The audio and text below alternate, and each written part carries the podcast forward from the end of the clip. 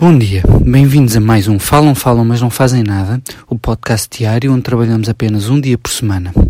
No Jornal Economia do Semanário Expresso este domingo surgiu um título intrigante assinado por Cátia Mateus. Carreira, dois pontos, só 15% vestem a camisola. Um palerma de esquerda como eu fica confuso. Então, mas há uma crise de camisolas por vestir? Os jovens do CDS rebelaram-se contra os pullovers amarelos? Nada disso. O jornal descobriu uns relatórios onde a Gallup, uma empresa internacional de sondagens, concluiu que apenas 15% dos trabalhadores em todo o mundo estão comprometidos com as empresas onde trabalham. E o que querem dizer por isto? A falta de compromisso dos profissionais em relação às empresas tem custos de várias ordens, explicam. A Gallup estima que a falta de compromisso dos profissionais traduza num prejuízo económico de 450 a 550 mil milhões de dólares por ano, só nos Estados Unidos. Ah, safados! Ouviram? A vossa falta de entusiasmo está a roubar dinheiro às empresas. Se ao menos os trabalhadores da Ryanair fossem trabalhar com um sorriso no seu dia de folga sem qualquer pré-aviso, o mundo era um lugar melhor. E como é que definem essa relação de compromisso? A editora de emprego do Expresso avança que são conhecidas várias estimativas deste tipo. Ah, isto já melhorou, são estimativas, e há várias. Por exemplo, a Tower Watson diz 35% e a Dale Carnegie diz 29%, mas, como escreve a jornalista, diferenças à parte, num essencial há consenso. Entre 65% e 85% dos profissionais em todo o mundo trabalham sem estarem comprometidos com as empresas e estas não estão a tirar partido de todo o seu potencial. Jornalismo de topo este. Então, afinal, são estimativas com variações de mais 20 pontos percentuais, o que, para a jornalista, significa que há consenso. E há mais. A jornalista falou com dois homens que percebem de entusiasmo dos trabalhadores. O Arménio Rego, investigador e docente da Católica Porto Business School, e o José Bancaleiro, diretor-geral da empresa de Executive Search Stanton Chase.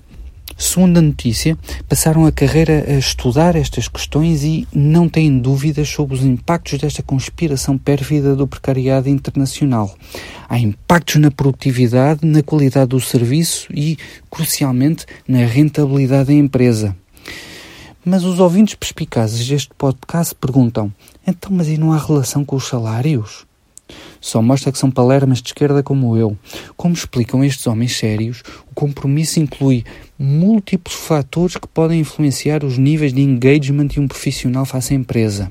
Por exemplo, a Gallup inclui 12 dimensões e, como se pode ver, a questão salarial não surge contemplada, dizem. Mas não pensem que isto acontece porque o salário não é importante. Nada disso.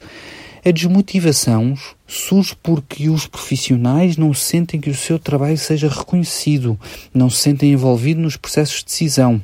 É giro isto. Portanto, os trabalhadores de bordo da Ryanair só estão em greve não pelos salários miseráveis e condições de trabalho ridículas, mas sim porque os patrões não lhes dão um beijinho quando vão para o trabalho. Mas a conspiração é ainda mais vasta. Parece que a estrutura de valores do indivíduo interfere largamente no seu grau de compromisso com a empresa. A ver se nos entendemos. O que estes senhores estão a dizer é que as convicções políticas de um trabalhador ou a mera consciência de alguma dignidade pessoal face ao patrão podem interferir com o seu entusiasmo. A isto chama-se polícia do pensamento e é um bom sinal do capitalismo em que vivemos que um jornal cujo slogan é liberdade para pensar se venda este tipo de mediocridade ideológica. Por isso, deixo algumas dicas para os dois doutores e para a editora de emprego do Expresso. Talvez valesse a pena investigarem como são realizados os questionários de avaliação interna dos trabalhadores qualificados aos seus chefes em empresas modernas. Se deixarem a vossa maluquice ideológica de lado por um segundo, vão reparar que ninguém se sente à vontade para dizer o que pensa nos questionários. E quando dizem mal do salário, os chefes fazem reuniões onde intimidam os trabalhadores pela falta de entusiasmo que isso demonstra.